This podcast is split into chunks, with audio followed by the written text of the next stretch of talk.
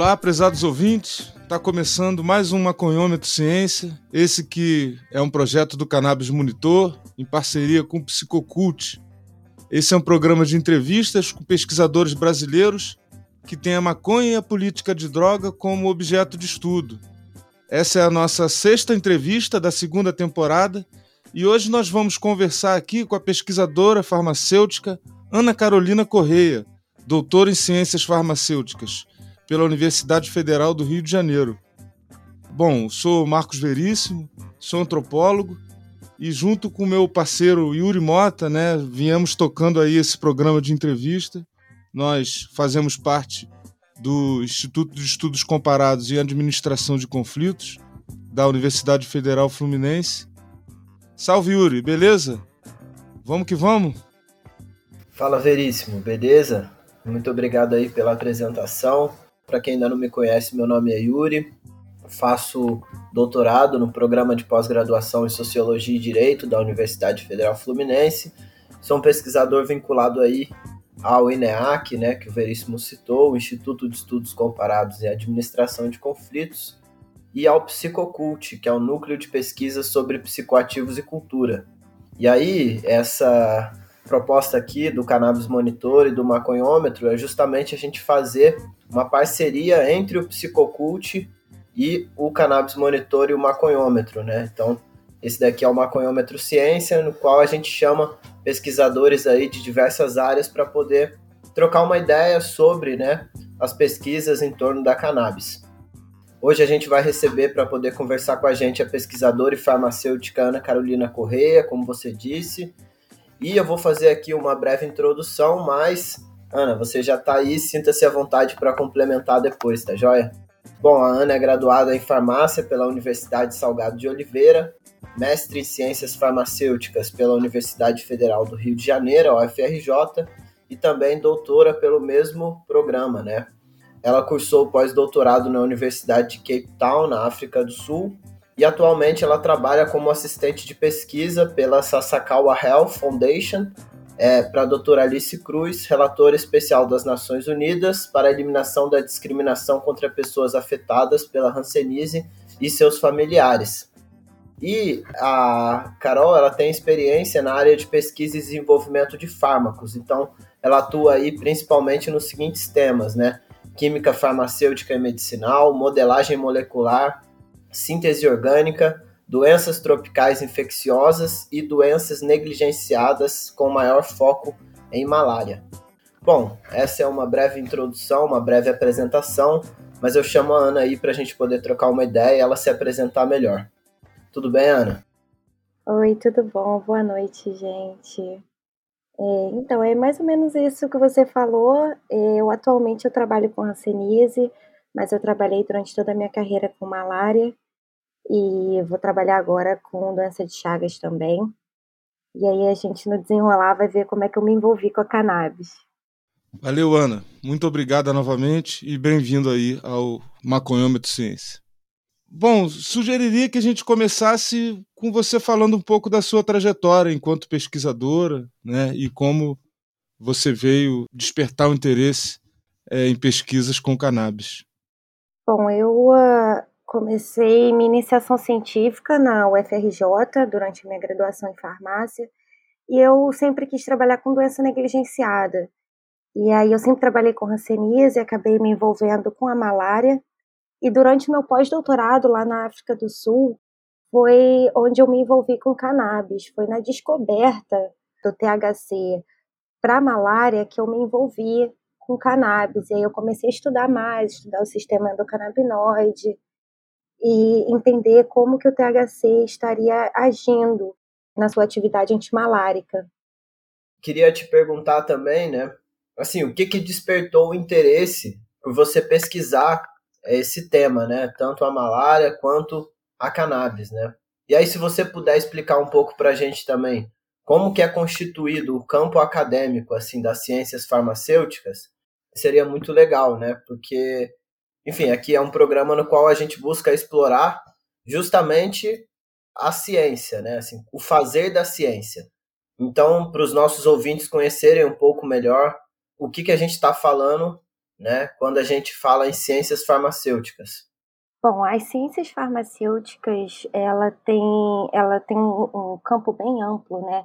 No meu caso, eu sempre trabalhei com o desenvolvimento de fármacos, que é a pesquisa de novos medicamentos, né, para diversas doenças. Você pode trabalhar com análises clínicas, você pode trabalhar na própria farmácia comercial, você pode trabalhar com farmácia hospitalar.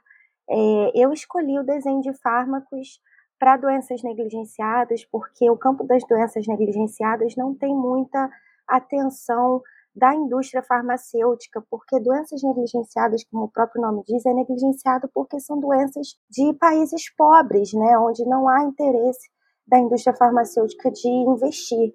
Então, eu sempre simpatizei pela causa e sempre fui envolvida com hanseníase. Só que a pesquisa para hanseníase é muito complicada porque é difícil cultivar o, a bactéria da hanseníase em laboratório, é muito complicado, então a pesquisa de novos fármacos para hanseníase é limitada. E então eu resolvi trabalhar com malária, me apaixonei pela malária, por ser uma doença que mata muitas pessoas ao ano, causa muita deficiência econômica, porque em países endêmicos as pessoas elas deixam de trabalhar, então ela tem uma deficiência econômica também, porque são contaminadas cinco vezes ao ano, seis vezes ao ano. Então eu simpatizei aí. E durante as minhas pesquisas com malária foi quando eu me deparei com o THC e que me chamou a atenção e eu comecei a estudar mais sobre a cannabis é, para malária mesmo. E achei muitíssimo interessante. E, poxa, a cannabis é uma planta, né? E que você consegue cultivar com muita facilidade. Então, você imagina que num país de terceiro mundo, ou um país é, negligenciado, é, seria muito fácil a pessoa plantar o próprio remédio em casa. Olha só que barato, né? Então, eu, eu achei muito interessante isso. E pela primeira vez a gente conseguiu comprovar é, o, o que, que na cannabis estava causando essa atividade antimalária que a gente identificou o THC. Né? A gente testou o CBD também, mas ele apresentou atividade muito fraca para malária e a gente conseguiu identificar o THC. Então, foi aí que eu realmente me apaixonei pela cannabis. É muito interessante essa perspectiva, né, de cada cientista que vem aqui falar conosco, né, utiliza uma terminologia e é muito legal ouvir você falar que se apaixonou pela molécula, né? É, é interessante, né, essa coisa de como a gente lida com o nosso trabalho. E a próxima pergunta vai muito nessa direção, né? Como é que é essa sua atuação no ambiente acadêmico, né? Como é que é a dinâmica de participar de grupo de pesquisa? Como é o fazer cotidiano do seu trabalho? Bom, é, durante minha carreira toda foi acadêmica, eu uh, é, sempre, desde a iniciação científica, tive essa convivência dentro da universidade, é, fiz um mestrado, doutorado, e uh, realmente é muito baseado na, no seu rendimento produtivo com a pesquisa, o quanto você estuda, quanto você se aprofunda no assunto. E é um ambiente um pouco competitivo, né? Porque a gente está sempre querendo demonstrar o nosso melhor nessa área, mas é ao mesmo tempo é você o seu trabalho é estudar. Então isso eu gosto muito, porque não tem nada que eu faça melhor do que estudar, particularmente. Então é um ambiente bacana, mas ao mesmo tempo é, competitivo, mas é, eu me identifiquei muito, apesar de não ter me identificado com a parte de dar aulas, né? Porque a gente faz mestrado, doutorado, tem essa, pelo menos aqui no Brasil, muito forte de você é, lecionar, de você ser um professor universitário, apesar de eu ter experiência lecionando, mas não me identifiquei muito. Eu gosto muito da pesquisa, de estudar e de descobrir novas coisas e uh, tive experiências maravilhosas com descobrimento mesmo de fármacos, de repropor fármacos que já são utilizados para malária, para ser utilizado para malária, ou seja, facilitando aí o desenvolvimento, né, diminuindo o tempo de desenvolvimento. Então, eu acho que é isso. Não sei se eu respondi bem a pergunta. Não, super legal, valeu. É, e aí é pensando nisso mesmo, né? Aqui no Brasil parece que tem essa marca, né, de que para você ser pesquisador, necessariamente você tem que estar tá vinculado né, a trabalho de professor, o que já se difere de outros países, por exemplo, né, outras experiências de prática de pesquisa, onde o pesquisador ele é assim destacado, né, enfim, dessa atividade de, enfim, de ministrar aula, de lecionar. Mas Ana, aqui eu vou fazer algumas perguntas assim que talvez possam parecer um pouco beabá, né, talvez assim um pouco muito iniciais. Mas eu acho que seria importante para a gente poder explicar aqui para o nosso ouvinte, né? Enfim, o que seria né, a malária e o que seria a hanseníase. É só para a gente poder começar assim essa nossa conversa, né? Não sei se todo mundo que está ouvindo a gente sabe sobre essas doenças, né? E às vezes para a gente pode acabar parecendo algo muito naturalizado. Então queria pedir para você explicar um pouquinho assim o que seria né, essas doenças, qual é a forma de contágio, né, quais são os transmissores, né, para a gente poder entender um pouco mais. E aí depois eu queria já fazer aqui uma outra pergunta para você sobre a pesquisa que você desenvolveu na África do Sul e que rendeu a publicação do artigo, né? THC shows activity against culture plasmodium falciparum, né, que você publicou em 2021 na revista Bioorganic and Medicinal Chemistry Letters. Então, é mais ou menos isso, né? Assim, a pergunta, para a gente explicar um pouquinho para o nosso ouvinte o que seriam essas doenças. E aí, se você quiser já emendar na pesquisa que você desenvolveu. Sim, então vamos, vamos por parte. Eu vou falar um pouco da hanseníase, que eh, eu tenho contato com essa doença desde que eu nasci, porque o meu pai ele é ativista do movimento de reintegração das pessoas atingidas pela hanseníase, chamado Mohan. Então eu já nasci no movimento. A hanseníase é uma doença infecciosa causada por uma bactéria. Ela acomete os nervos periféricos e a pele. Ela é transmitida pela respiração. É uma doença que atinge países em desenvolvimento ou países subdesenvolvidos majoritariamente os países mais atingidos é o Brasil e a Índia. O Brasil só perde para a Índia porque a Índia tem uma população de bilhões de pessoas, né? Em número de casos, a Índia ganha por causa do tamanho da população, mas o, país, o Brasil é um país muito afetado. É uma doença que carrega muito estigma, porque era antigamente conhecido como lepra.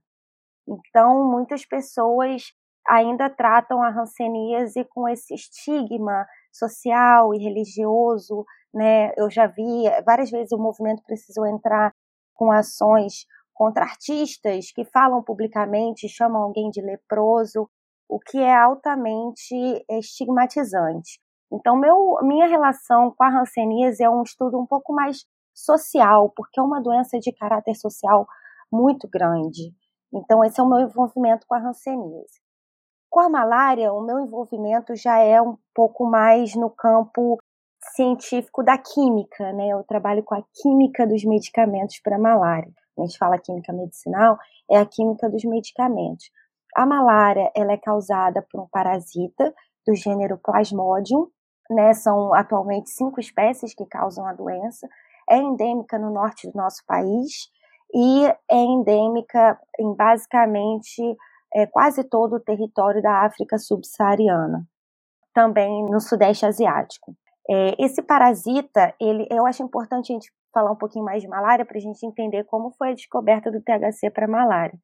Então, esse parasita que causa malária, o plasmódio, ele é transmitido por um mosquito, um mosquito contaminado pica a pessoa, é um mosquito hematófago, ou seja, esse mosquito se alimenta do sangue, ele pica a pessoa e transmite o parasita da malária, que no seu ciclo biológico principal ele infecta as células do nosso fígado e as células do nosso sistema sanguíneo, que são as hemácias ou os eritrócitos. Né? O meu alvo é estudar o parasita quando ele está infectando as hemácias, os eritrócitos e entender mais ou menos como funciona todo esse sistema de infecção, porque a gente entendendo como isso funciona e como funciona o metabolismo do parasita, a gente pode determinar o alvo que a gente quer atingir com uma molécula, com um fármaco, para poder matar esse parasita e interromper o curso da doença. Aí, já fazendo um link com a sua outra pergunta, durante o meu pós-doutorado lá na África do Sul, na Universidade da Cidade do Cabo, eu estava trabalhando justamente estudando o metabolismo do parasita da malária durante sua infecção nas hemácias, e eu trabalho um método chamado modelagem molecular, que é um método de simulação computacional onde a gente pode simular como essas moléculas, que são os fármacos, que são os princípios ativos, ou candidatos a fármacos, moléculas que a gente quer propor como novos fármacos, a gente estuda fazendo essa simulação tridimensional através de algoritmos computacionais.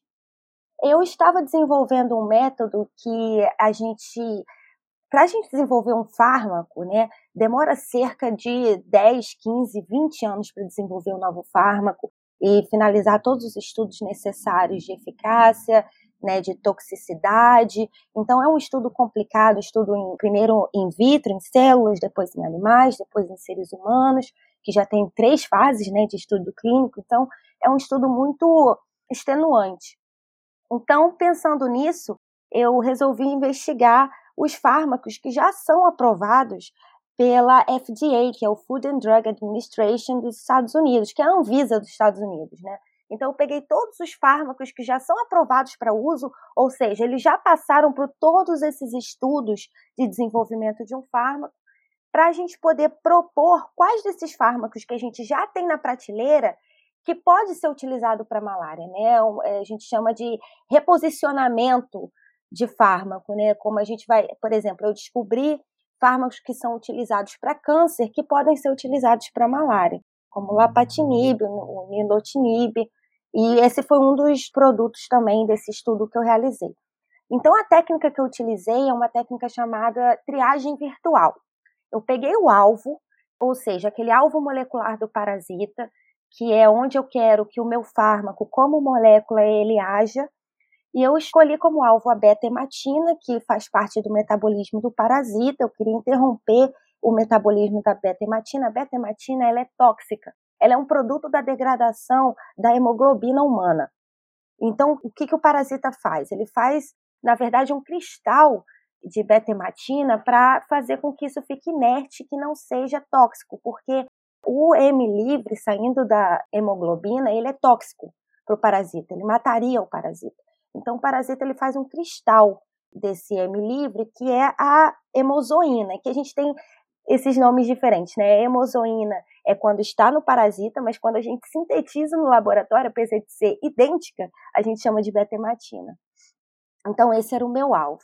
Então, a triagem virtual foi usar esses fármacos aprovados pela FDA, cerca de 1.600 fármacos, onde eu triei virtualmente quais deles iriam interagir com o cristal da betematina para interromper esse metabolismo e matar o parasita com M livre, que é tóxico. Eu não sei se eu estou me fazendo entender, gente. Se tiver difícil, fala comigo.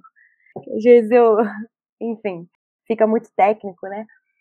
Então eu fiz essa triagem virtual e durante as várias tentativas de testar o método, um do, dos fármacos que se apresentava para mim, bem classificado como um potencial antimalárico, foi o dronabinol.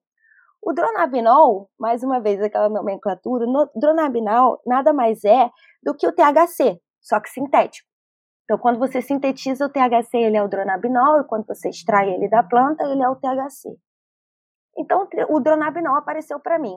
Eu acho interessante porque foi uma descoberta, né? O dronabinol apareceu, ele não apareceu muito bem classificado, mas ele me chamou a atenção. Classificado sim, mas não tão bem classificado, tanto é que ele não foi testado no primeiro artigo. Eu guardei, eu pensei assim, ó, o dronabinol está me chamando a atenção, guardei o dronabinol para o segundo artigo e resolvi estudar. Então a gente resolveu adquirir o THC e testar na beta-hematina. Falei, não, vamos ver, porque está aparecendo muito. Em várias tentativas que eu fiz, o dronabinol apareceu bem classificado. Vamos testar. E aí eu testei na beta-hematina, tá? Fora do parasita e ele inibiu a formação de beta-hematina. Isso é um, um, indicativo muito grande de que poderia ter uma atividade antimalárica. Quando a gente foi testar no parasita, de fato, o THC matou o parasita. Só que num outro teste que a gente fez, se era inibição da hemozoína, acontece que dentro do parasita ele não estava inibindo a hemozoína. é um outro alvo que precisa ser estudado ainda, que a gente não tinha capacidade lá no laboratório de estudar exatamente qual é o alvo molecular que o THC tá, estaria agindo. Mas foi sim uma descoberta na qual eu persisti para que a gente conseguisse divulgar isso o mais rápido possível, porque na literatura já havia algumas tentativas de estudo, como por exemplo, foram estudadas a, a, cannabis ela, ela foi datada pela primeira vez aparecendo com um potencial antimalárico na primeira farmacopeia que se tem conhecimento no mundo, que é a farmacopeia chinesa, que foram encontrados registros de até 5 mil anos atrás, onde a cannabis ela era utilizada para malária, mas a cannabis a planta toda. Então seria interessante identificar qual o composto químico da cannabis que está matando o parasita, né? Então, pela primeira vez, a gente, numa descoberta ao acaso, mas eu gosto de dizer assim, foi uma descoberta ao acaso, mas eu tive o olhar clínico e científico de identificar. Não, peraí, vamos investigar isso aqui, que apesar de não ter sido o alvo primário dos meus estudos, está me chamando a atenção. Então, a gente conseguiu identificar pela primeira vez na história da literatura que é o THC, que de fato tem atividade antimalárica nós testamos o CBD, né? Porque o THC ele tem efeitos adversos. Querendo ou não, o THC, ele, o, o que muitas pessoas procuram o uso do THC para, por exemplo, se sentir é, chapado ou high, é um efeito adverso, né? O que não é para algumas pessoas, mas para o uso como um fármaco é um efeito adverso. Nos Estados Unidos, não o THC, mas o dronabinol, ele já tem o seu uso aprovado pelo Food and Drug Administration, pela FDA, para dor crônica, né? É um potente anti-inflamatório. Então, antigamente, se associava o efeito da cannabis ao seu potencial anti-inflamatório, não exatamente ao seu potencial antiparasitário. Então, foi identificado que o THC ele tem um potencial antiparasitário, ele mata o parasita da malária, e o alvo é que a gente não conseguiu definir. O que, para mim, é que tudo tem que ser estudado, né? A gente, na ciência, a gente não, não pode viver de achismo. Mas abrindo uma aspas muito grande, é, eu tenho para mim que ele está agindo, o THC age matando o parasita através do nosso sistema endocannabinoide, porque receptores CB1 e CB2 também estão presentes na membrana das nossas hemácias. Então, é, a gente tem estudos que uh, mostram a anandamida, né? A anandamida é o nosso endocannabinoide. É o canabinoide que a gente tem naturalmente no nosso corpo. E o nosso sistema endocannabinoide, a gente tem dois receptores bem estudados. Né? Endo vem de endógeno, do nosso corpo. Então, nós, naturalmente, temos esse sistema canabinoide no nosso corpo, e o nosso canabinoide natural é a anandamida. A anandamida, curiosamente, já tinha sido investigada para o seu potencial antimalárico, e ela apresentou potencial antimalárico em camundongos. Só que não foi é, muito bem explorado, foi uma atividade que a gente diz média, não foi uma atividade muito potente, mas sim demonstrou. E nesse estudo, onde foi testado em camundongos, a anandamida, o que foi identificado foi que a hemácia, vamos lá, o parasita ele está parasitando a nossa célula sanguínea, né, nossa célula vermelha, que é a hemácia. O que acontece é que a anandamida ela se liga aos receptores canabinoides, provavelmente CB2, e que causa a erupção, a eriptose, né? Causa a erupção dessa célula vermelha, ou seja, se o parasita não está na célula vermelha, ela se rompe, ele morre. Basicamente isso. Então, daí vem toda a teoria que eu tenho de que provavelmente o THC ele está agindo como a anandamida em receptores canabinoides, provocando a erupção da célula e assim vulnerabilizando o parasita e levando à sua morte e diminuindo então o índice parasitário no sangue e interrompe o curso da doença. Valeu, Carol. Por mais que o vocabulário seja árido, né, para a maioria das pessoas, eu acho que a forma de você falar está muito explicado, muito didático. Valeu mesmo. Bom, nós temos um, uma série dentro dessas entrevistas, né, que é trazer perguntas de pesquisadores ligados ao psicocult, né, que é o núcleo que a gente está ligado lá da UF, do NIAC.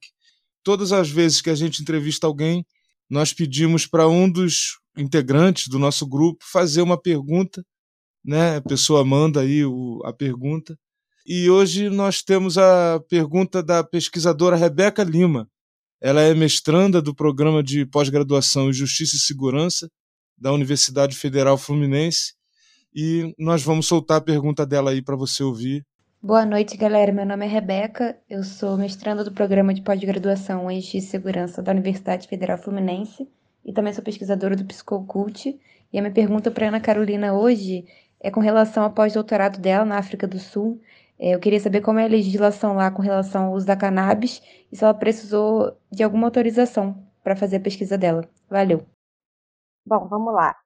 Lá na África do Sul, a cannabis ela é legalizada em parte, né? Por exemplo, você pode plantar em casa. Você pode plantar, mas você não pode vender, você teoricamente não pode comprar, mas você pode plantar em casa. Existem clubes de cannabis na África do Sul que, para burlar um pouco essa legislação do não vender e comprar, eles trabalham com clube, sistema de pontos. Você troca os seus pontos por cannabis para dar para burlar essa legislação. Para comprar, na verdade, a gente importou o THC que a gente estava utilizando na pesquisa, o THC e o CBD. A gente teve um problema. Eu fui financiada por uma agência de fomento dos Estados Unidos chamada NIH como eu era financiada pelos Estados Unidos, eu tinha que ver a legislação dos Estados Unidos. Como é que eu faria para publicar esse estudo, né, usando o THC, como é que seria, enfim. Mas foi tranquilo, consegui publicar, como eu expliquei, o dronabinol, ele já é um fármaco aprovado nos Estados Unidos, apesar de federalmente nos Estados Unidos a maconha não ser legalizada, né? O THC não é legalizado, mas é um fármaco aprovado para uso. Então, foi um pouco tranquilo e a legislação na África do Sul em relação ao THC e o CBD é um pouco mais flexível também, é, como eu expliquei, é, teoricamente, teoricamente não, é legalizado, né? Você só não pode vender, mas você pode plantar e você pode extrair seus óleos e extrair seus ativos normalmente. Massa. Valeu, Carol. Bom, e aí eu acho que a próxima pergunta, né, ela vai justamente nesse sentido, assim, da gente tentar pensar né, quais são os desafios de se pesquisar esse tema na universidade e na área das ciências farmacêuticas. Enfim, você que teve aí todo um trâmite burocrático entre países, né, e também aqui no Brasil, queria te perguntar, né, quais são esses desafios, se você identificou, se há muita resistência, conservadorismo, oposição, ou se foi tranquilo, né? Conta aí pra gente. Bom, como esse estudo foi desenvolvido lá na África do Sul, eu não encontrei tanta resistência. Eu encontrei um pouco de resistência em relação à legislação dos Estados Unidos. Acabou que o estudo não foi publicado com o fomento dos Estados Unidos, e sim com o fomento da África do Sul. Foi um desafio muito grande. O meu supervisor era um cara já coroa, com um pensamento um pouco mais antiquado em relação a cannabis. Então, eu estava com esse artigo pronto para publicar, mas desenrolando com ele para publicar durante dois anos. Foram dois anos de desenrolo para publicar esse artigo. Eu tive que fazer vários disclaimers né, para conseguir publicar. Foi um pouco burocrático, entendeu? Ter que revisar toda a legislação da África do Sul, ver se eu poderia publicar esse artigo sem nenhum problema, é, passar por esse empecilho do meu supervisor de pós-doutorado, que ele estava muito relutante. Na cabeça dele, assim, eu ia liberar o, o, o estudo e as pessoas no dia seguinte iam estar tá fumando maconha para poder curar a malária, entendeu? Na cabeça dele era isso. Ele falava assim: como é que isso vai funcionar, Ana? É, Ana, meu nome é Ana Carolina, lá era difícil alguém me chamar de Carol, né? Então me chamavam de Ana. Então ele ficava assim, cara, as pessoas, você acha o quê? Que as pessoas vão começar a fumar? Como é que vai ser? Se a gente mandar um carregamento de, de THC, as pessoas vão assaltar o carregamento de THC para ficar chapado. Eu, eu assim, só calma. Tanto é que, assim, como como eu falei, eu vejo para a área para malária, tá, gente? Para especificamente para malária que a gente está falando aqui, eu vejo o ficar chapado que o THC provoca, eu vejo como um evento adverso, né? Não, não é todo mundo que quer esse, esse efeito. Principalmente quando a gente fala de um efeito terapêutico direcionado para uma doença, como no caso da malária. Mas no próprio trabalho, mas assim, eu vou dizer que até todos os medos dele, todo é, os receios que ele tinha em relação à publicação do estudo, me fez estudar e me fez raciocinar um pouco mais assim, como é que a gente vai fazer para poder dizer assim, olha, tem potencial terapêutico, mas como que a gente pode burlar esse efeito adverso? Como a gente pode fazer? Então eu me fez estudar e ver que existem várias maneiras. O THC ele pode ser associado com o CBD. O CBD tem um efeito antagonista de receptores CB1, que é onde a gente encontra o efeito psicotrópico. Ou seja, o CBD ele tem um poder de anular ou de melhorar esses efeitos adversos do THC. Outros canabinoides que têm uma estrutura muito. Porque, assim, na, na farmácia, a gente tem um, um termo chamado relação estrutura-atividade que é quando a gente tem um composto químico e aquela estrutura química ela está altamente relacionada com a sua atividade biológica. Então, o THC, ele tem similaridade estrutural, a sua estrutura química se assemelha a vários outros canabinoides, como, por exemplo, o THCA, o CBN. Então, o que eu propus no estudo foi: o THCA não tem efeito psicotrópico, né? não vai apresentar esse efeito adverso, mas tem uma estrutura química muito semelhante ao THC. Então, o que eu propus no estudo é: dá para estudar outros canabinoides que não tenham o efeito psicotrópico que o THC tem. Então, assim, houveram resistências, mas eu consegui estudar e eu consegui argumentar e a gente conseguiu publicar o estudo que foi só no ano passado. E assim, eu voltei da África do Sul para o Brasil em 2020. Só para vocês terem uma ideia, o estudo foi realizado em 2019, eu só consegui publicar em 2021. Então foi, teve sim um pouco de resistência, mas deu tudo certo, né? Porque eu soube argumentar direitinho e escrever tudo certinho no artigo para deixar bem esboçado até para os próximos pesquisadores. Eu já dei a dica, próximos pesquisadores. Estudem o THCA, o CBN, outras estruturas que a gente chama de THC-like, que são estruturas muito semelhantes ao THC, né? O CBD nem, não é interessante para isso, a gente já viu, a gente conseguiu testar o, o, o CBD, mas, por exemplo, para a gente estudar esses outros derivados canabinoides, a legislação não deixava a gente comprar. Eu só consegui comprar THC e CBD para testar.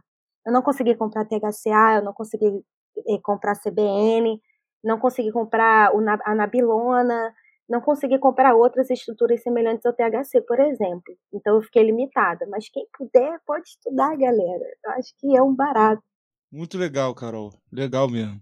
E quais são as suas referências, né? Referências temáticas nessa área do conhecimento. E quando a gente pergunta, né, para os nossos entrevistados sobre as referências, a gente deixa livre, né, para a pessoa falar tanto na referência no campo dos estudos, mas também num campo mais amplo, cultural, né? E a gente tem visto que às vezes acaba se misturando, né? O campo de estudos com o campo de referências culturais. Quais seriam então, em suma, suas referências? Bom, eu não posso, eu não posso deixar de citar o meu supervisor de pós-doutorado, que é o professor Timothy Egan. Ele foi um homem, como pesquisador, um cara sensacional, inteligentíssimo, ele desenvolveu em mim esse pensamento crítico, né? Que a gente produz ciência, mas a gente, a gente se apega àquele tema que a gente está estudando. E quando a gente se apega àquele tema, a gente perde um pouco a visão crítica. E ele me, me trouxe a visão crítica, né? Como eu falei. Ele me botou para pensar: se o THC tem efeito adverso, o que, que a gente pode fazer? Entendeu? Para sanar esse problema. Então, não só aí, mas como em várias outras partes da minha vida, eu gostaria muito assim de falar dele, porque infelizmente tem um mês que ele veio a falecer e ele estava com um câncer intratável. Ele cedeu ao CBD, resistente, mas cedeu. Só que o câncer dele era intratável, não existia tratamento para o câncer dele e ele veio falecer.